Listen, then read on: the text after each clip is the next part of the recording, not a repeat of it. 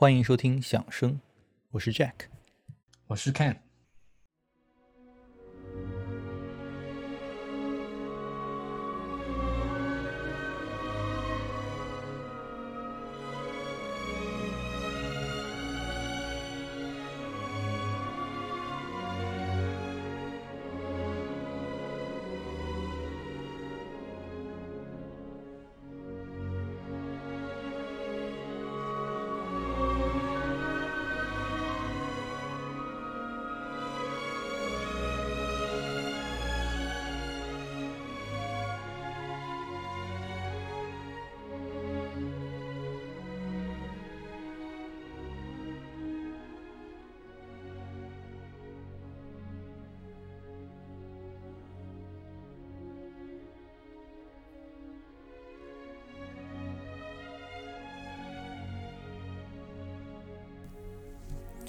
前阵子读了一篇肯尼迪在遇刺前不久发表的一个演讲，主题是艺术家对国家命运的重要性。里头有一句话印象特别深刻，他说：“Poetry reminds man of his richness and diversity。”诗歌可以使人意识到自己是多么丰盈的一个个体。我觉得这点和音乐真的很像啊。呃，关于音乐的美妙之处，我自己经常表达的一个观点呢。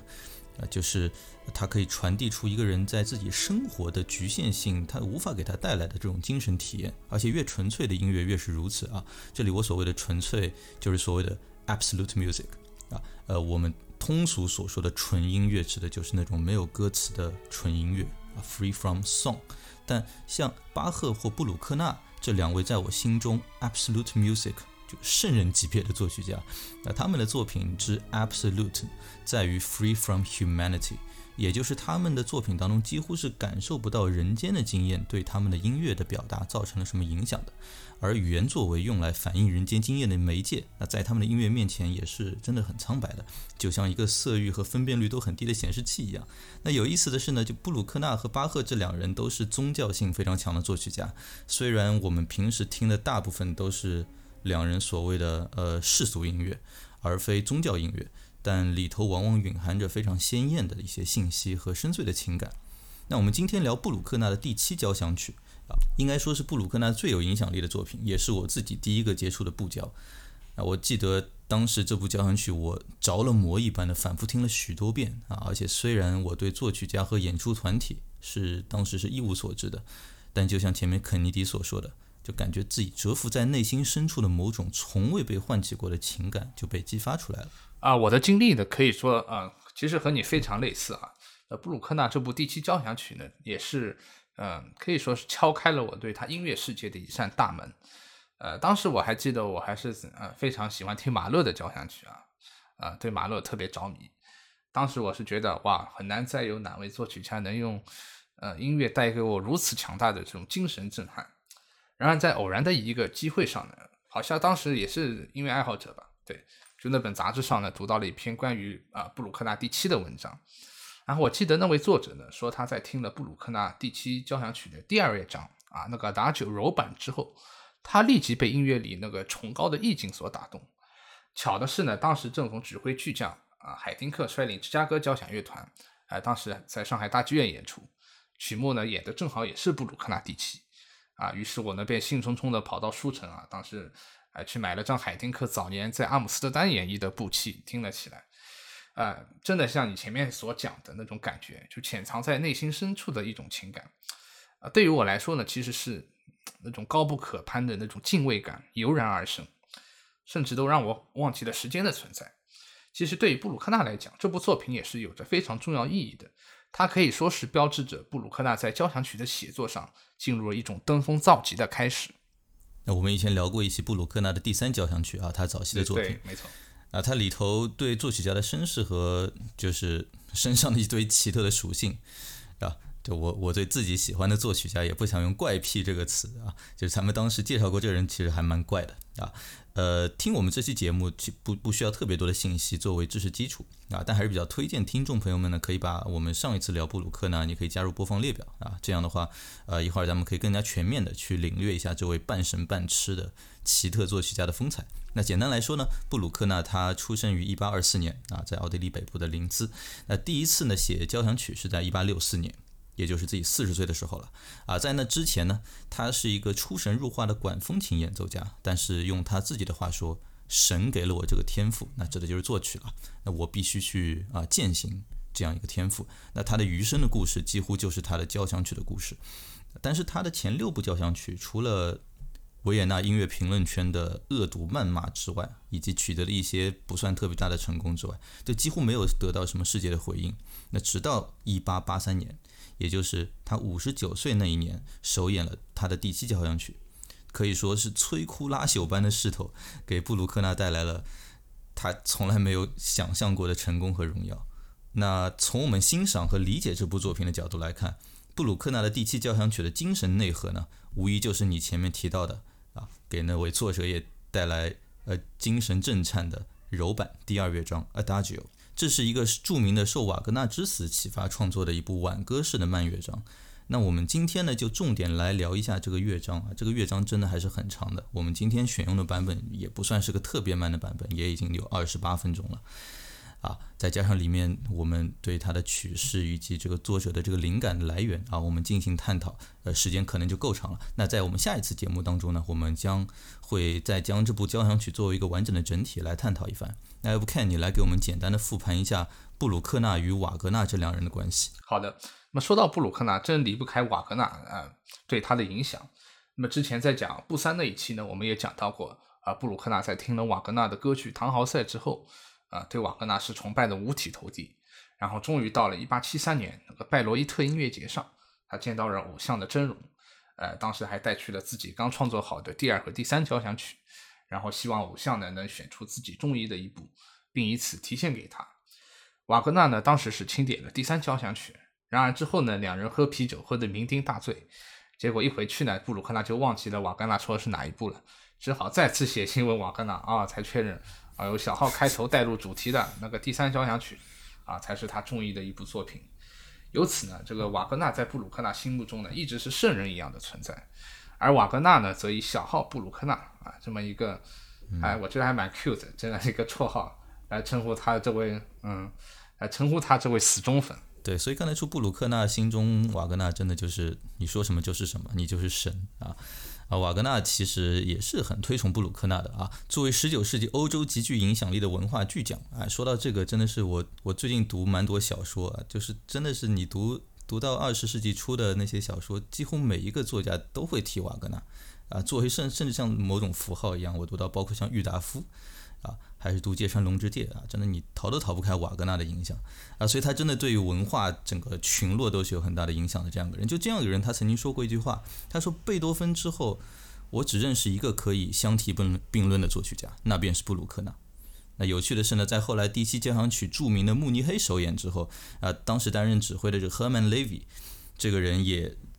也在整个慕尼黑文化圈济济一堂的这个场合下，公开宣布说，布鲁克纳的第七交响曲是贝多芬之后最重要的交响音乐作品啊！我不知道勃拉姆斯听完之后做什么感想啊！但不管怎么说，就是我们回到布鲁克纳和瓦格纳的关系啊，就如同你所说的，瓦格纳在布鲁克纳的心中是这样的一个神秘般的存在啊！在布鲁克纳创作第七交响的时候呢，瓦格纳曾还对他表示过说。呃，我愿意亲自指挥你布鲁克纳的全套交响曲，当时应该是一到六，啊，呃，啊，想象一下，这个如果真的发生了啊，对于当时迫切需要支持和成就的布鲁克纳是多么重要的一个助推。但是布鲁克纳他当时其实还挺敏锐的，他就感觉到瓦格纳的健康状况很可能已经不允许他这么做了，啊，在一个著名的传说当中，布鲁克纳有一天他回到家中，突然悲从中来，啊，他说。啊，觉得大师也就瓦格纳了，他觉得大师很快就要死了，而当时的布鲁克纳正好在创作他的第七交响曲啊，而这个念头呢，也就启发了这个慢板乐章中的第一主题以及它的展开，我们来听一下。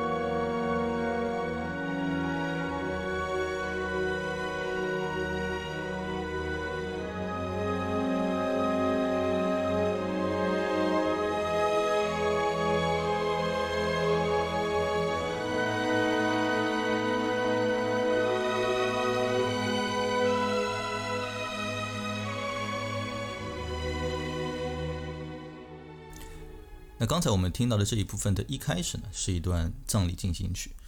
那前面我们提到说，布鲁克纳的音乐几乎与生活经验听起来是无关的，而刚才这段音乐应该说是布鲁克纳的这么多交响曲中最明确，至少从灵感上啊，取自个人经历的一个乐思了。啊，他自己在一八九四年，也就是作品问世之后的一年的一封信当中，也明确的提到，他说：“是的，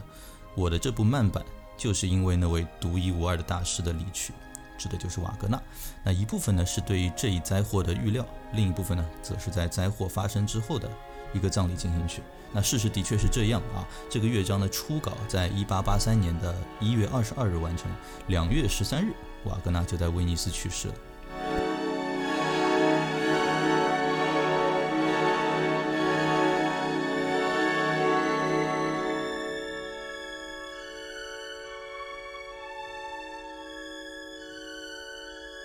嗯，虽然这个乐章从创作灵感上是来自布鲁克纳的经验的，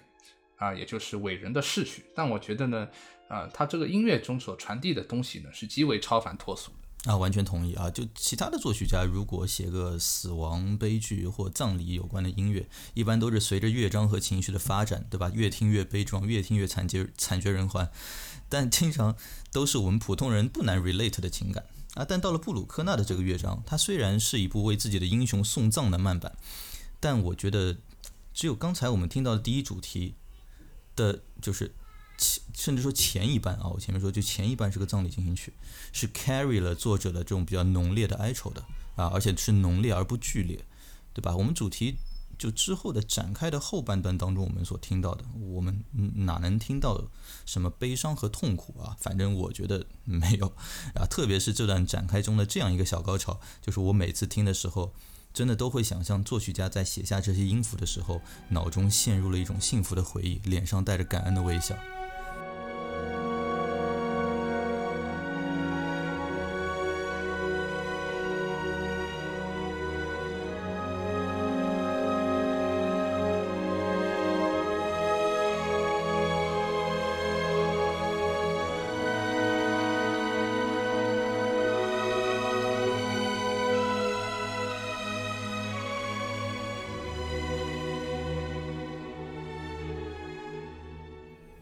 真是太美好、太和谐了！每次音乐到这里，我真的都忍不住闭目仰头啊！哎，你这么讲，真的和我个人感觉特别能 relate，就是我也有这样的感受，就是每次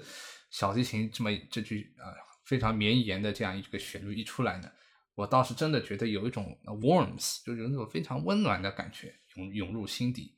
啊！我觉得这也可能和他的生命观有关啊。布鲁克纳本来过的就不是我们这种普通人的生活。那么他他这个人呢，是除了音乐和宗教，对其他事情几乎都是缺乏基本的认知和经验的。而宗教不就是对 after life 的憧憬吗？所以，我们普通人对亲友离世的啊，可能是对非常的悲痛，非常伤感。对我们有可能的出发点呢，是来自我们生活中失去的东西。但是对于布鲁克纳而言呢，这样的这样的事情的格局是完全不一样的。对啊，我觉得你这一说就让我想到，就是这这仿佛是那种。非常就写的非常好的葬礼上的一些所谓的悼词啊，就是不会他不会说的你涕泪交加啊，这个人跟病魔的缠斗多么的悲惨，对吧？就他不会说这些，就反而会说完他的一生啊，你会听完也会觉得面带笑容啊，回顾一些闪亮的瞬间，你会对逝者的生命啊和对自己的生命甚至心存感激。就当你致敬一个逝去的生命的时候，就是像生老病死这些转瞬即逝的事情就不再值得一提了。他的贡献和成就啊，以及这个生者对他的积极的情感，那才是永恒的啊，呃，才是值得在那个时候去 celebrate 的。所以布鲁克纳的第七交响曲的这个乐章后面，他我觉得他的确是不断的在升华我们听者的这种情感。要比如后面紧接的第二主题的展开，那我们也可以来听一下。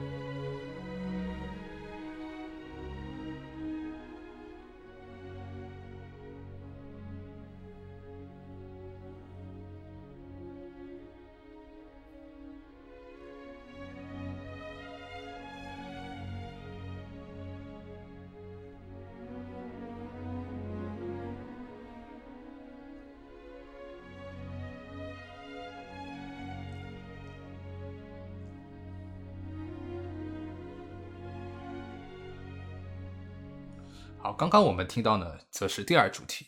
啊，是由小提琴奏出富有表情又带有一些浓浓怀旧意味的，啊，也是这种非常长线条、非常舒展的这样的旋律。那么与第一主题总体上非常 dark、非常啊深沉，甚至有点悲壮的呃这样的情绪呢，是形成一个对比。第二主题呢，则传递出了布鲁克纳音乐里非常独特的精神品质，那便是 Nothing is really negative，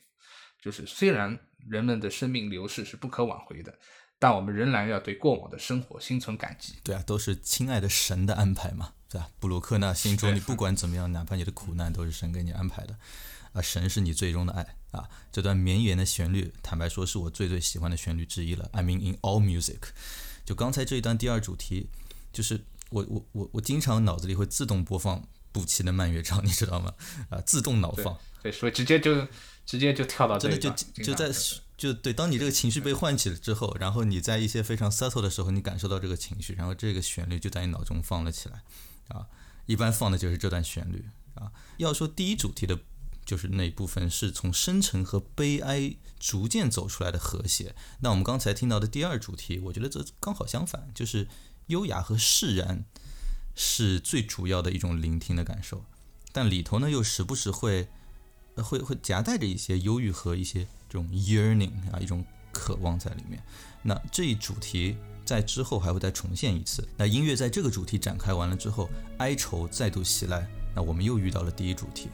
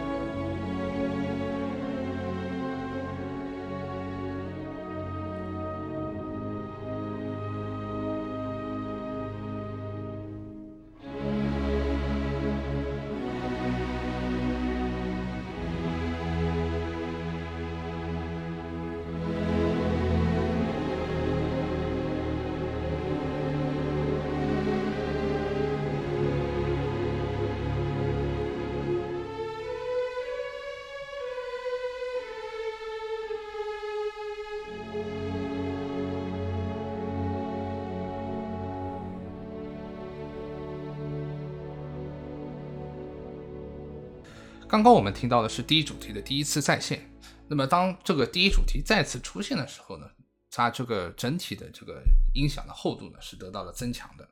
包括啊整个情感的 deliver 呢也是变得更更加的更进一步。那么说到这里呢，就啊要提一下，这个乐章布鲁克纳是以 A B A B A 的形式来写成的。那么字母 A 和字母 B 呢，则就代表这个乐章里两个不同的主题。而在这里，第一主题第一次回归的时候呢，也迎来了这个乐章的第一波 climax。我记得，对我记得我以前 来你家经常听补齐是吧？然后我记得你跟我说过这个 climax 那一段第一小提琴做出的那个二轮音，然后高音的那一段，哦啦啦滴滴对对对，我也是非常非常有这种感觉，就是那种飘然身心一样那种感觉。仿佛进入这种天国、这种极乐世界。没错，我记得我当时原话说的是升仙了，然后不知道是哪儿看的，好像是周星驰的电影里听来的一个词，升仙了。我不记得在哪儿就读到过某个大师曾经说过，他说每一部交响曲只有一个真正的高潮啊。如果把这个视作一句定理的话呢，我自己认为布鲁克纳第七交响曲所谓真正的高潮就在这里啊。它虽然不是音量最强的啊。呃，甚至不是情绪最剧烈的，但我觉得真是要要论情绪的剧烈去乘以情绪的深沉啊，这个一相乘，我觉得真的是是最最是最强的啊。就是每一次去现场听布鲁克纳的这部交响曲，我最为期待的也是这一段啊，在一句又一句的迷茫和求索当中，就是音乐逐渐 crescendo，逐渐增强，达到了顶峰。但是就极具布鲁克纳特色的一个处理呢。也是最令我全身发麻的一个处理，就是的布鲁克纳并不是把登顶作为高潮的，而是把释放这个能量的这个过程作为一个高潮的。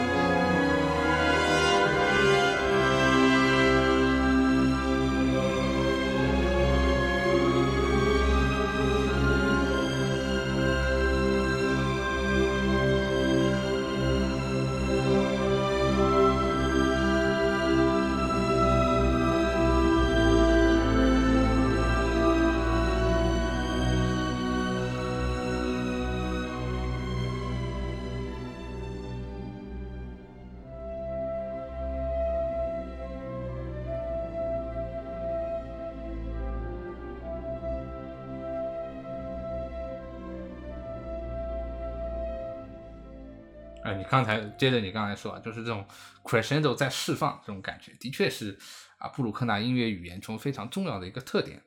那么一会儿呢，我们可以在主题重现的时候呢，再具体说一下。啊，关于刚才这一段 climax，另外一点很有意思的地方呢，是呃布鲁克纳这个第二章，我觉得在某种程度上，嗯，能让我 relate 这个贝多芬的第三英雄交响曲。我们知道的布鲁克纳其实他他对贝多芬交响曲也是非常敬仰的。那么贝多芬在《英雄交响曲》的第二章呢，也是一个葬礼进行曲。然后这个葬礼进行曲呢，在整部这个贝贝三这个英雄交响曲里头，在篇幅包括情感的这个 intensity 上，啊，都可以说是整部作品的中心了。而在布鲁克纳第七交响曲里呢，他也同样汲取了这样一个 idea，但是两者呢却又有着，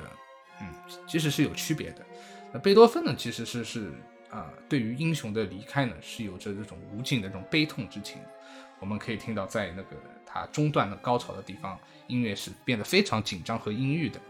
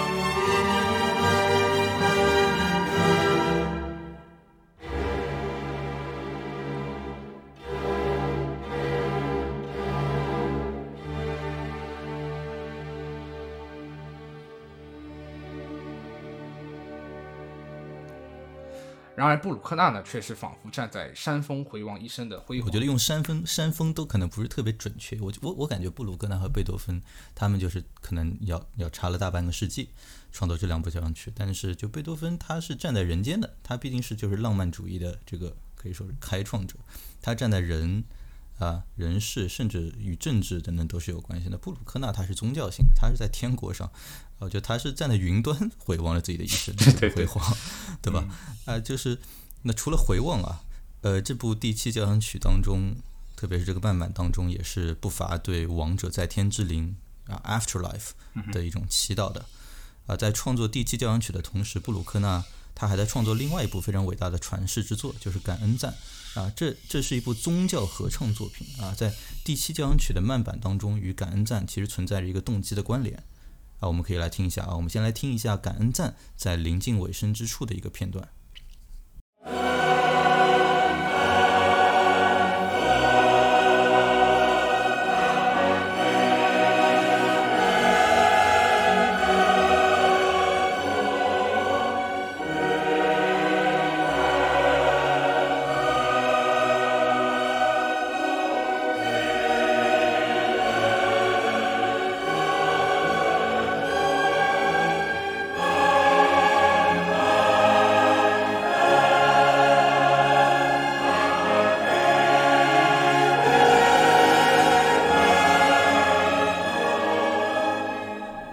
听了这一段，我来划出三个重点啊！我做老师的职业习惯又来了啊！划三个重点。第一个呢，就是我们听到有有三个半音组成的一个动机，就是 C 哆升哆，噔噔噔啊，这样一个动机，在我相信比较敏感的啊，我差点说同学啊，听众应该在刚才第第七呃的这个慢板的第一主题当中，应该是很明显能听能够听到这个动机的。那这个动机，它是可以说是。整个弥散在我们刚才这个慢板当中的。第二，是一个不断重复的四个音，就噔噔噔噔啊，呃，组成的这样的一个动机。第三，那这个和尚在唱什么呢？那我我不太会读拉丁语啊，但意思呢就是 Let me never be confounded 啊，让我不要再困惑啊，这是基督教徒对 afterlife 的一种希望。那好，回到第七交响曲的慢板，再接下去又迎来了第一主题的回归。那这次的回归很特别，它其实很不是说第一主题的回归，而就是第一主题当中的这三个半音的主题得到了一个强调。那就如同刚才在感恩赞里的那样。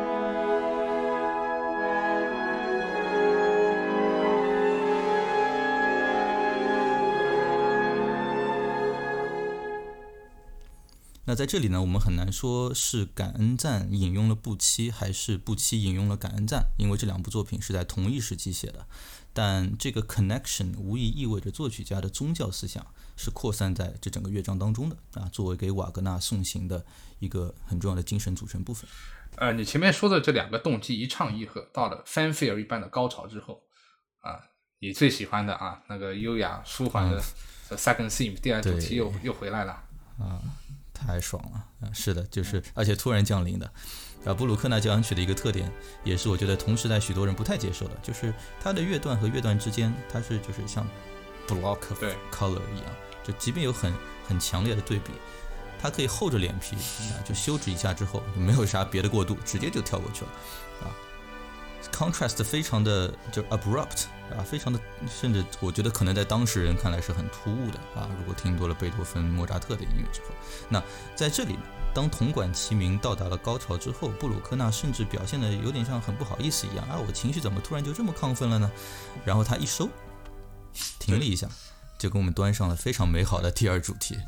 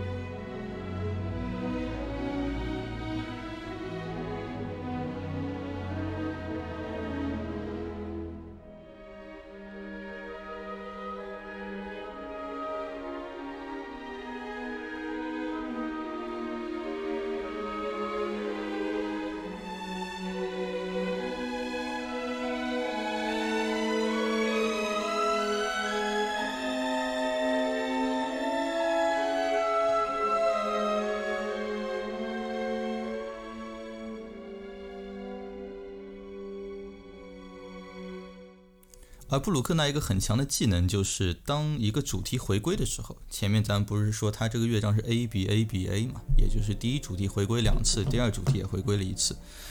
每次主题回归的时候，it comes back stronger，它都会变得更加的丰满、更立体。往往就是通过叠加了一个新的动机在上面，和这个主题去产生对位和和声，对吧？刚才我们听的时候，应该咱们不难和第一次听到第二主题去去对比一下，你发现它就多了一个旋律线在。在使整个第二主题听起来会变得更加的 touching 啊，更加的感人，更加的令人有满足感啊。没错啊，在这里第二主题的重复呢，就布鲁克纳用了听上去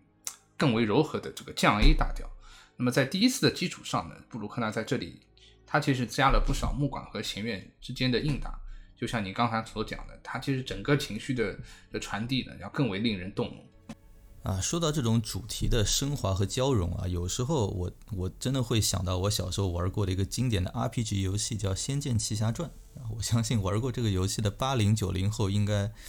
都为里面的这个故事掉过眼泪，对吧？你一开始只是一个非常单薄的小伙子，叫李逍遥。啊，还挺好色的，对吧？手里拿着把木剑，啊，随着故事的发展，慢慢出现了第二、第三个角色，就像咱们音乐当中的第二、第三主题一样，赵灵儿和林月如，每个人都有自己的故事线，啊，就像音乐中的主题一样，他们也会有反差冲突，但是又相辅相成。那此外呢，他们每个人还会逐渐的变得更强，的装备和技能越越来越丰富，所以就整个游戏的情绪会随着这个一个一个主题的加入，然后他们的这个变强，你的情绪也会越来越带入。啊，我我像《仙剑奇侠传》，我觉得整个游戏的情绪的 climax 就是在那个锁妖塔里面啊，李逍遥、林月如和变成了蛇怪的赵灵儿，啊，这也算是一个主题的变体嘛，对吧？他们一起合力战胜了那个手臂特别多的那个大 boss，啊，这真的就如同交响曲当中的高潮一般，效果堪比布鲁克纳第八的尾声啊，几个主题揉在一块儿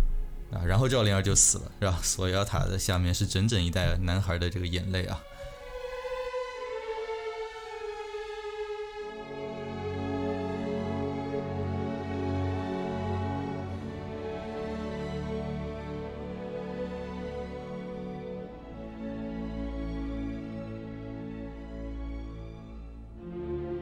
到这里呢，整个第二章就来到了最让人激动人心的地方，也就是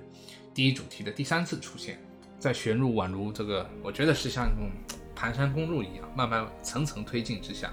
它 spiral up。对，那么它整个音乐其实是来到了一个第二次的那个 climax，我觉得也可以说是整个作品的这个制高点。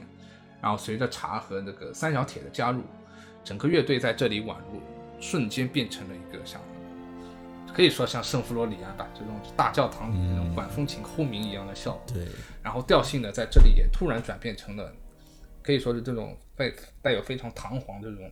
非常非常光明的这样的 C 大调。就接下去我们要听到的就是这整个接近半小时的乐章最后的高潮了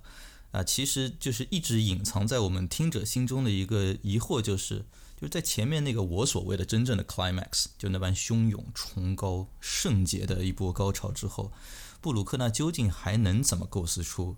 啊一个第二波来压过这个第一波？那从这个角度来看，我甚至觉得，就刚才那个第一波高潮，咱们可以把它解读为作者给我们许下的一个许诺，一个诺言，就是在乐章的最后的高潮一定会让你更 satisfying。啊，这很神秘，这真的能做到吗？而事实是他真的做到了。啊，这就接下去我们听到的是一个从 pianissimo 从一个极弱的到三个 F 的那种巨大的一个渐强的一个 build up。而接着呢，作为他的作品的典型，一个仿佛脱离了时间，成为了空间的一个高潮，听者几乎要被强烈的情绪给瓦解掉啊！那我们就从 build up 到释放来完整的听一下最后的这段 climax。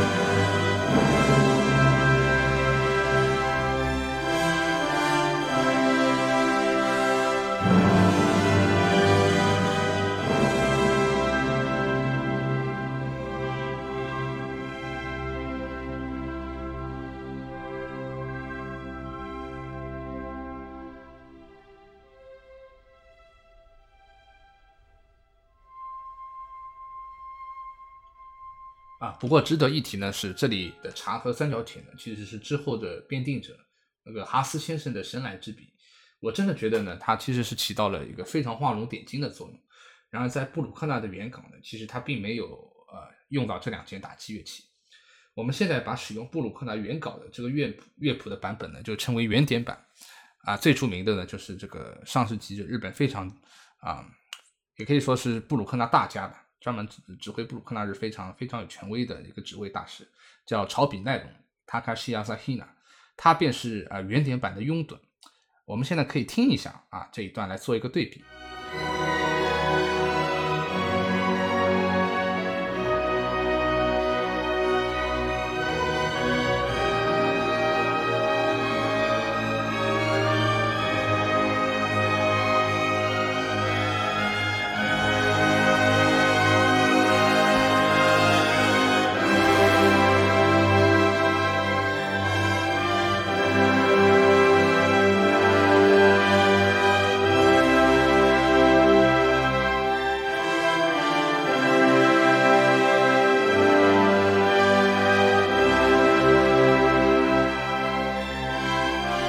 在听到的这个超比奈龙的版本里面就没有哐的那一下，啊，后面也没有定音鼓在后面烘托气氛。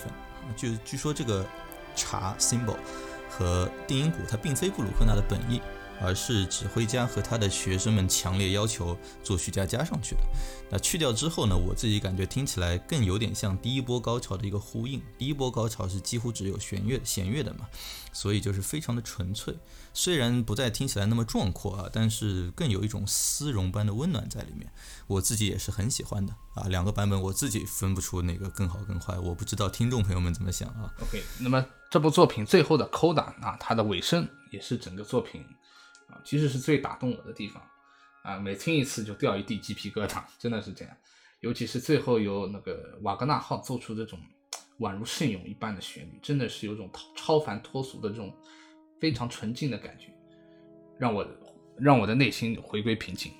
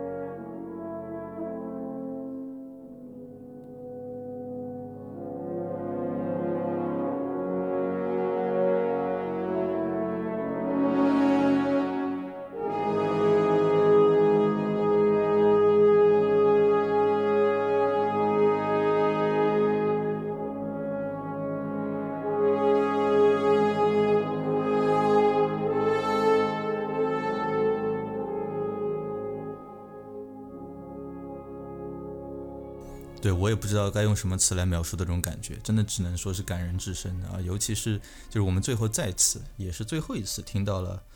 那个轻声吟唱的第一主题啊，你很难说它是一个主题的回归，我觉得它最多只是一个主题的 quote，然后一个引，我觉得也是个 release 啊，对，它是一个释放，对吧？它释放掉了所有的情绪之后，这个主题仿佛终于和解了啊！而布鲁克纳为瓦格纳之死所创作的这个伟大的慢板乐章。也在这一片释然当中解脱了。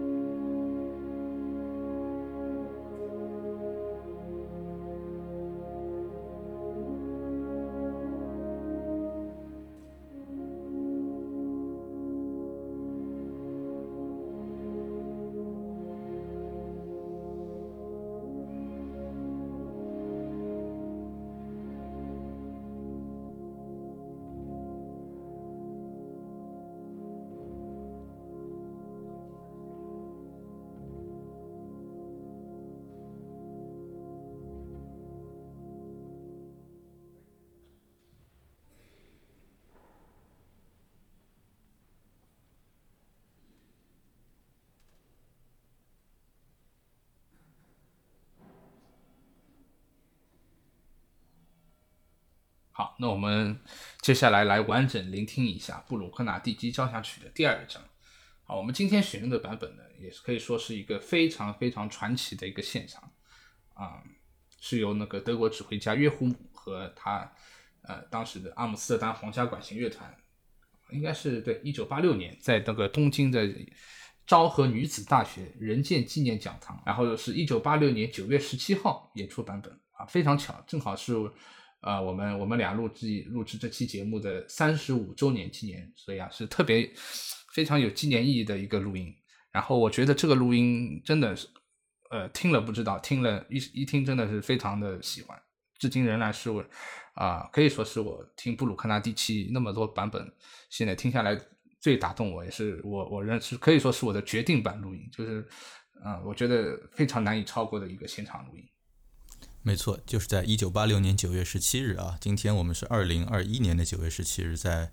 录制这期节目三十五周年之后，我们来再重听一下这样一个传奇的现场。